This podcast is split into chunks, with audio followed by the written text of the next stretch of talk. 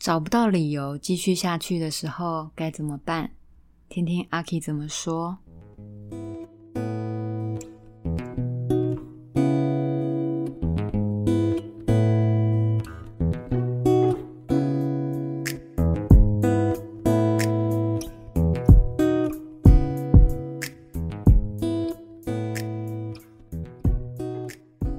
你好，我是阿 K。这一集的内容真的是千回百转，然后多次难产。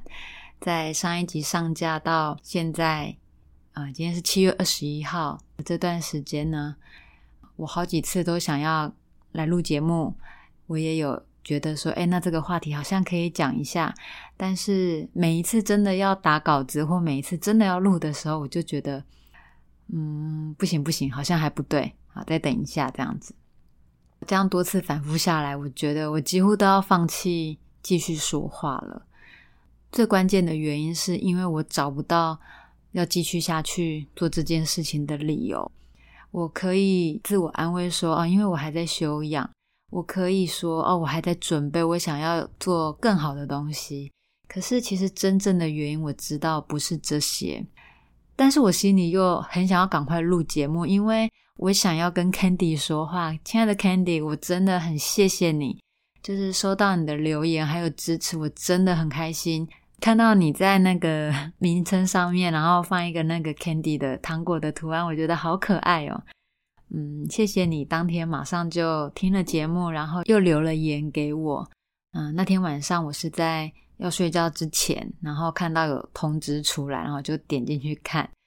然后我躺在床上看着你跟我说的话，我觉得好温暖哦。我觉得好想要再透过节目跟你说一声谢谢，对。但是我又不晓得接下去要录什么，好，所以呢，今天我们节目就到这边，嗯，我们下集空中再会。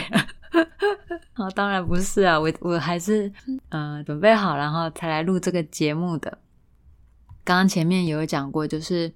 嗯，其实不管是之前我还有一些没有分享的主题，或者是在七月开始这一段休养期二十天，其实有很多的心情跟想法，都是有一些事情是可以讲的。可是我每一次要打文的时候呢，我就会觉得好犹豫哦。这个犹豫的原因就是上一集有讲到的，嗯，我对我自己没有什么信心，我对于分享的这些内容没有什么信心。原因是因为，其实离职后这一年来的时间，其实陆陆续续我都遇到一些对话上的挫折。很重要的是说，这些让我感觉到挫折的人，他们又都是我的很好的朋友。嗯，我就会产生一种疑惑，或者产生一种很大的无力感，就是说。这些人，他在某种程度上，他都算是了解我的人。我们并不是不熟、不相识，然后不知道彼此的底线或个性的。那为什么会有这样子的回应呢？因为都是很棒的朋友，所以当发生这样子的状况的时候，我一定会来反省我自己，是不是我的表达出了什么问题，所以才会造成这样子的后果。嗯，我的反省又引来了我。强烈的罪恶感跟自责，毕竟没有人会想要去伤害自己喜欢的人、喜欢的朋友，所以我就变得越来越害怕。我在讲话的时候，我都很担心会让别人觉得受伤。我不晓得哪一句话、哪一个词这样子用好吗？在这个时候这样子讲，你可以接受吗？然后适合由我来讲吗？然后我也很气馁，就是啊，怎么会去启动了别人的防卫机制？嗯，这么小心讲话了，还是没有做好吗？那因为启动了防卫机制，所以后续引发了种种的误会或者是纷扰，在那个一言一语来回对话，可是却越来越多误会的时候，我真的到后来，当我每一次感觉到，哎，这个地方有点怪怪的，好像有什么状况的时候。我第一时间的反应就是叫自己不要讲，你不要讲，你住口，不需要你来说，我都会叫自己闭嘴。然后事后，因为我发现奇怪的地方了，我在意这件事情，我在意这件事情对我身边的朋友可能会造成的影响，他发生了什么事，为什么他会这样子？那我在意这件事，可是我又不说，我就会要为自己的有口难言找理由，就是我为什么不说？他是你的好朋友，你怎么可以不讲？然后我就会告诉我自己说。你本来就没有这么想要管别人的事啊！那以前当老师没有办法，你就是要照顾好学生，你就是要告诉他有什么样的问题。但现在没有人需要你呀，就是大家都会把自己照顾好的，或者是啊，我说了又怎么样？人家没有想要听，我说再多都是没有意义的。又或者是这个真的有很重要吗？你就只是因为你在意这件事而已。那你在意这件事，那你自己不要犯就好啦，不用去跟别人多嘴什么。这样子不敢说、不能说、不知道该怎么说的次数累积下来，我每每到了要表达的时候呢，我就会选择放弃。我觉得我一定说不好这样的事情，然后我告诉我自己，就算我觉得很重要，但是你多想一下，你会发现。没有必要，没有必要去讲，没有必要去提醒，没有必要去帮别人担心，没有必要。那在这一年来呢，这些恐惧、念头、情绪跟想法，它是慢慢加强的。你第一次遇到，你觉得还好，就是个案吧。你第二次、第三次，一个人、两个人、三个人累积下来之后，我真的说不出话来了。我叫自己闭嘴太多次，我讲不出来。然后有一天，我就打开我 Podcast 后台，我就把之前所有的单集都删掉。不晓得大家有没有发现这件事情？那我为什么会删掉那些东西呢？因为我觉得我不想要这么自以为是的东西留在一个这么公开的地方，让大家看到。我觉得真的是太丢脸了。那在我很低落的时候，我其实是有求助的。我问了我的好朋友纯诶，哦，应该说我告诉他我。受到了，我有这样的想法跟挫折感。那纯雷就问我说：“嗯，你一开始做这个节目的初衷是什么？”那我好像有给他一个答案。可是其实一开始做这个节目，只是因为我的女孩好朋友跟我说，她觉得我可以做做看。大家如果记得的话，就是他就是。寄麦克风给我，然后鼓励我用声音去疗愈大家。除了打文字是我喜欢做的事情之外，那他觉得，哎，录 podcast 也是一个很好的一个途径或管道。然后我就想说，哦，好啊，那我就来做做看。嗯，但说真的，那个时候有一个目的，其实想说，因为我有创一个粉砖，我有我想要打造的事业，那我就想，那录 podcast 有人来听的话，也可以顺便做。这个的宣传，那我是带着这份私心的。你说我真的对于录这个 podcast，本来有先想好要怎样吗？其实倒不是这么强烈的一个使命感或者是热忱之类的。我只是想，我既然就是会打文字记录自己的生活观察跟心思，那我现在只是再多一个管道去分享，一鱼两吃，好像也不错。虽然我都是。后来根本没有一鱼两吃，因为我基本上是做不同的记录的。我每次都是重新去准备一份要跟大家分享的东西，这样子。如果大家之前有听过节目的话，其实你可能也会发现，哎，比较没有办法那么快的听出说，哎，做这个节目到底是为了什么。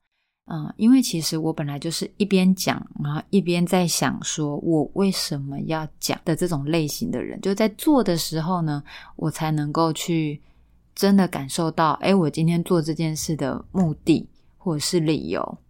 可是我在节目上跟大家曾经说过的那些目的，也不是什么谎言，因为我就是越做越思考，才能够越清楚自己。才会知道说哦，我会因为什么东西而受到感动，那他就会跟着我这个人在做这件事，我受到的一些启发而去有不同的变化变迁这样子。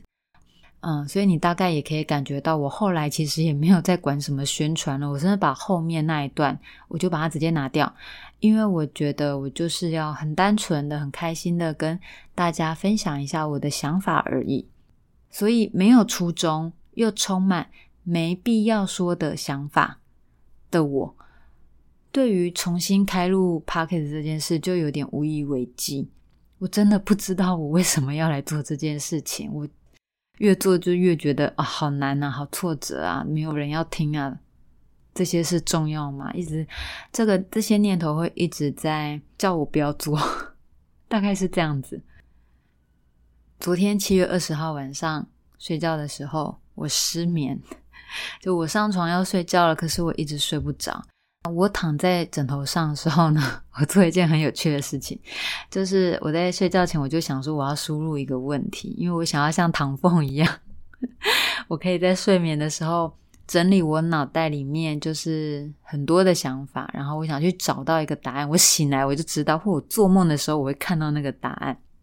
就问我自己说：我为什么想要继续做这个节目？我为什么没有直接放弃？我为什么还在找那个理由？可不可以给我一个理由？这样子，然后我不管是用想的还是用念的，我就是想办法把这个念头、把这个问题输入到我的脑海里面。但是呢，我因为生理期要到了，所以快要一整个晚上我是没有睡觉。你看，那我根本就不能够到梦里找答案了。所以唐凤不是这么好当的。好，那七月二十一号今天起来的时候，我就觉得哇，头好胀哦，身体好累哦。那我就想说，好，今天的静心呢，我就直接坐下开始。那这个静心是我从七月一号开始休养的时候，我就开始每天持续的做静心的早课。大家可以把它想成就是，它有可能有点像是静坐之类的，嘿。但是，嗯，跟宗教无关。我只是在做一件让自己可以更沉淀下来、更专注，在一个早上开始。我希望让自己是清醒的状态，这样子。那相关的记录，我每天都有写，我都放在阿 K 说的粉砖。对我自己也是写的蛮开心的。本来我是想要先跟大家分享一段。这段时间啊，我累积持续一直做静心修炼的这个过程跟体会，但是呢，因为我今天的领悟非常重要，它让我可以开始录节目，所以我决定要先讲这件事情。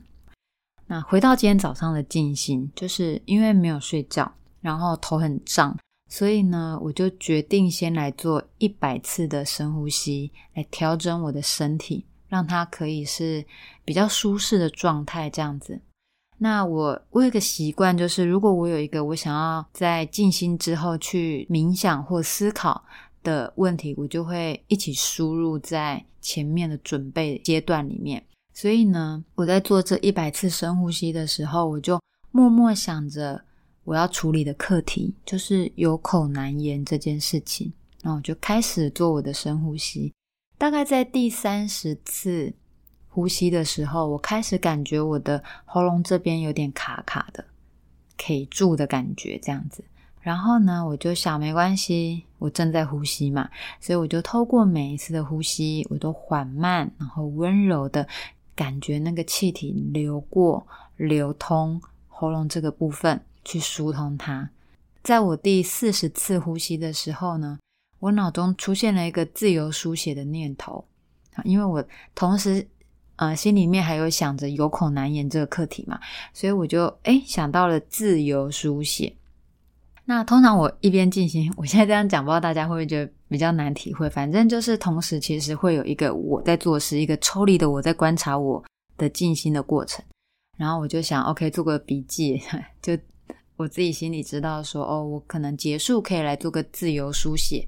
也许它是可以帮助我找答案的，那我就继续保持我的呼吸。好，那到第五十次呼吸的时候，因为我前面想到了自由书写，好像找到了一个浮木，或者是说解解答，所以我就有一种被安慰的感觉，有一种安心的感受，所以我就很自然而然的，就是嗯流眼泪。就是有那个感情来了，然后我就流眼泪。然后这个时候呢，我本来呼吸是在那个呼吸的感觉是在胸腔的位置，然后这个时候我就感觉，哎，我的呼吸是呃往胸腔到腹腔这个范围下降的。然后到第六十次呼吸的时候，它又再往下降，往下降的感觉有点，你就把它想象成好像是腹式呼吸，那是更深入的。但这不是真的故意操作，我就是看身体能够到什么样的程度，就是顺应它这样子。好，然后七十次、八十次、九十次、一百次，专注在呼吸里面呢。这个时候，我有感觉到，OK，好，我的心跟我的身体都有静下来了。我可以感觉到我的专注的程度、合一的程度是够的。这个时候，我才来处理自己的功课。我一边仍然继续呼吸，然后我一边就是想到那个有口难言的状况。当我想到这件事情的时候，除了喉咙刚刚有说卡住之外，我觉得我的头脑也热烘烘的，好像有好多念头，好多的不舒服卡在这个地方，头脑是热热的、发麻的。然后我的情绪是 有点自暴自弃的愤怒跟不甘心。脑袋里面好多理由在告诉你为什么你会这样。我在回想发生了哪些事情的时候，其实那个情绪上来，我的感觉是愤怒跟不甘心的。那我就继续保持呼吸，继续观察我的身体有什么样的反应。然后我闭着眼睛，这个时候呢，我的眼前出现了一个画面，嗯，出现了一个小小孩，他有点像是微秀宝宝那个样子的。但是他只有他的脸上只有两个黑黑的眼睛，他是没有嘴巴的，所以你看到他的时候呢，那个嗯，他的感觉就是一个很单纯无害，然后好有点搞不清楚状况的小孩这样子。可是我心里又有个直觉，就他很像那个手游光遇的主人哦。那这个宝宝呢，他就是他本来是自己先出现，后来我看到他坐在一片光当中，但那个光不是很亮的光，它是金黄色的，很温暖的光。那个金黄色是有点像秋天那种金黄色的阳光，不是夏天这种亮到嗯干净到爽朗到你会觉得哦。好耀眼呐！哈，那那种金色的阳光是很明亮，可是不会刺眼，然后很温和，然后我非常非常喜欢那种秋天的阳光。那这个宝宝呢，他就是坐在那个阳光当中。那他坐在这阳光当中干嘛呢？这个宝宝啊，我就看着他，他就捧着那个金黄色的光芒，他心里面在想。这么好的东西，他就看着那些光芒，捧着那些光芒，然后他就说：“这么好的东西给不出去，诶，这些都是好东西，耶，怎么给不出去？给不出去。”嗯，就我在看他的这些想法的时候，他是没有懊恼、愤怒、抱怨、疑惑、不安，还是觉得委屈，还是很心酸，还是觉得难堪的。他都没有这些，他只是很单纯的呈现出一个事实，就是，哎，我怎么给不出去？哎，这个是好东西耶，我真的知道他们很棒，这个金黄色的光是很棒的东西。然后我就开始大哭，我就只有看到这个画面，然后我就开始大哭，是完全没有办法控制自己的大。一边哭的时候，我又可以感觉到我是没有情绪的，就是我并不是觉得啊，我舍不得这个宝宝，他很想要给人家东西给不出去，我也没有觉得哦，他好委屈或我好委屈，我我也不觉得愤怒，我也没有什么同病相怜那种感慨，或者是脆心、自暴自弃的感觉，完全没有。我就是一直哭，一直哭，一直哭。那个宝宝他也没有很悲伤，因为他只是在说。这一件事而已，他只是在说这个东西很好，但是怎么给不出去？对他还不是说，但是为什么没有人要？他是说给不出去。我就看着他一直在看光，一直在想怎么，一直在想，哎，怎么只能在手上？一直在把手移出去又缩回来，移出去又缩回来，然后抬头看看，低头想想，他实在是为什么给不出去？所以我看着光宝宝在重复这些动作的时候，我真的就是一直大哭，一直大哭，一直大哭。我哭了非常非常久的一段时间，就是让眼泪上来，因为我是没有情绪的。然后我没有制止我自己，他现在正要哭，好，我就让我的身体去哭，我就去看着我在哭，我就去看着宝宝的那个动作，然后我就去感觉我是没有情绪的哭泣。嗯，也跟大家说一下，就是只要我在静心的时候，我所有的感觉、情绪、念头、想法，还有我的身体反应，我在当下就是全部都去接受它，记下来，然后起来后才会去回想，哎，那个时候发生什么事这样子。好，所以我就一直让我自己哭，很长很长一段时间，我看着他，然后我就哭。后来他就开始那个光宝宝，他就开始动作了。他就是有点像是画火柴那样子，他就这样向着他的身边，他不真的拿一个火柴，他就是向着身边，好像就手上拿了一个像火柴的东西，然后他就这样画一下，然后就起一个光，画一下就起一个光。他一边画一边就在说：“这么好的东西，这么好的东西。”一直画，一一直发光这样子，然后他就很像是在玩这样子，就一根点起，然后放下，一根点起，然后放下，他一直在重复着做点亮光的这个动作，然后一直他心里面的念头很单纯的，只是在想这么好的东西，他好欣赏哦，好好的东西，好好玩的东西，好可爱的东西哦，或者是好好的东西哦，他就一直在点这个光。那个时候我都还是在大哭的状态，但我看到他做这些动作的时候，我心里面马上产生一个念头，就是哇，好可爱哦！怎么会这么可爱？就是你好像看一个小朋友自己在那边玩，然后自己觉得哎，我玩的这个东西很棒那种感觉。所以当我有这个念头起来的时候呢，我就发现光宝宝他也有了微笑的嘴巴，他不是大笑，他就是开心，然后他就觉得很好玩，他就。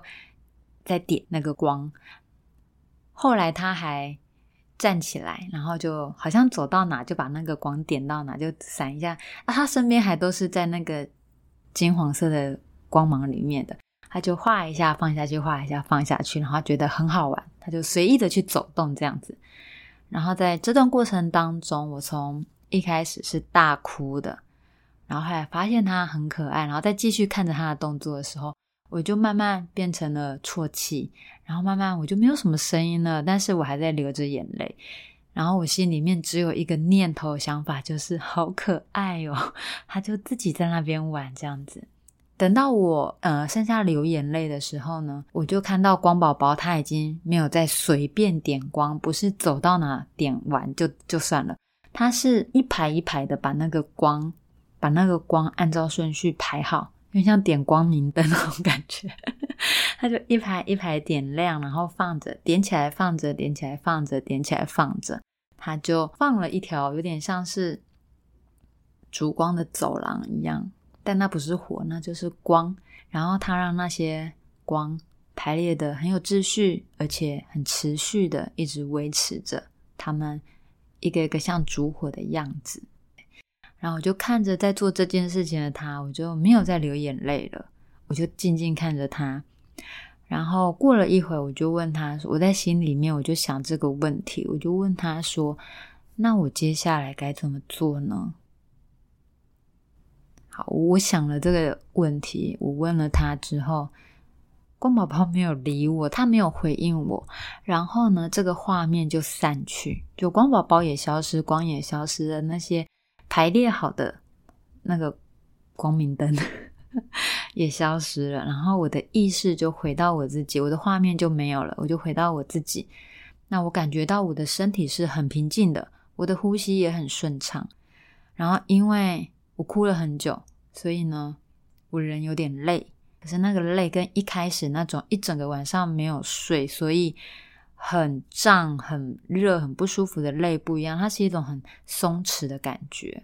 后来我看时间，我才知道我大概哭了一个小时左右。那结束这个静心，因为我在那个过程里面，我问了最后那个问题：我接下来到底该怎么办？我没有得到答案。那我就想说，好啊，不然我现在看一下手机好了，说不定就会突然出现了什么讯息，让我有什么样的感觉打到我，它也许就是我可以继续努力的那个方向。好，结果我什么都没看到，我我就是很顺的这样划过去，都是我平常在看的东西，就是什么都没有，我我都没有觉得有打动我的东西，这样子。好，那在我在查看的时候呢，就跑出来了一个通知，一样就是有人留言，那他就是会跑通知来告诉我。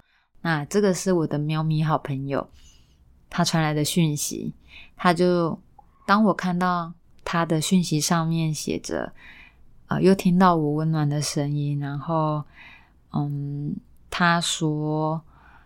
他说着他对我的喜欢，然后他说的某一集刚好在他需要的时候，他听了，然后可以安定他的心。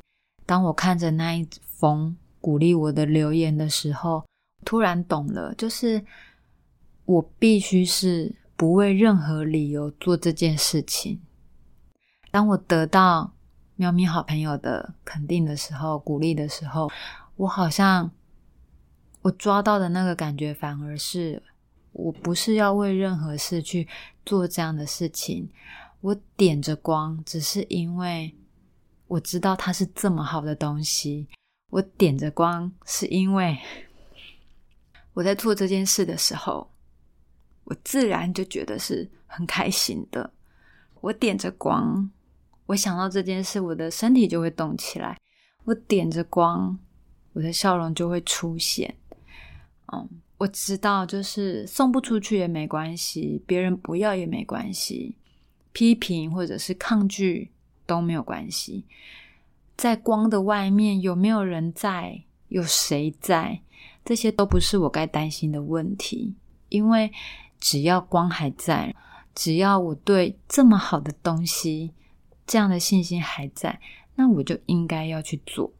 嗯我心里面有一个感觉，就是阿 K 一直点着光，就是理由啊。想到这件事的时候，我真的是热泪盈眶。那跟前面那个时候的哭泣又是不一样的。就是我觉得很感动的是说，不用去找什么伟大的理由，不用去找什么崇高的目标，嗯，你就去做一件单纯会让你觉得快乐的事情。而且重要的是去做。我们都会说你要去找到你的热情或动力，那个为什么很重要。可是也许有时候事情可以更单纯的就是，即便你今天不知道，你就去做吧。就像我前面讲的，你在呃实践的过程，你在你在点光的过程，你才会知道你今天为什么要做这件事情，而甚至。做这件事情本身，它就是一个最无可替代的理由。好，那我前面呢，突然强调了日期七月二十一，对吗？为什么我会做这件事？因为其实我今天在打这个稿子的时候，我才惊觉，今天刚好是我公开分享阿 K 说这个节目大概半年的日子。因为一月二十一号这个节目呢，嗯，公开跟大家见面。宣传，然后七月二十一号这一天，我重新试着再开始一次。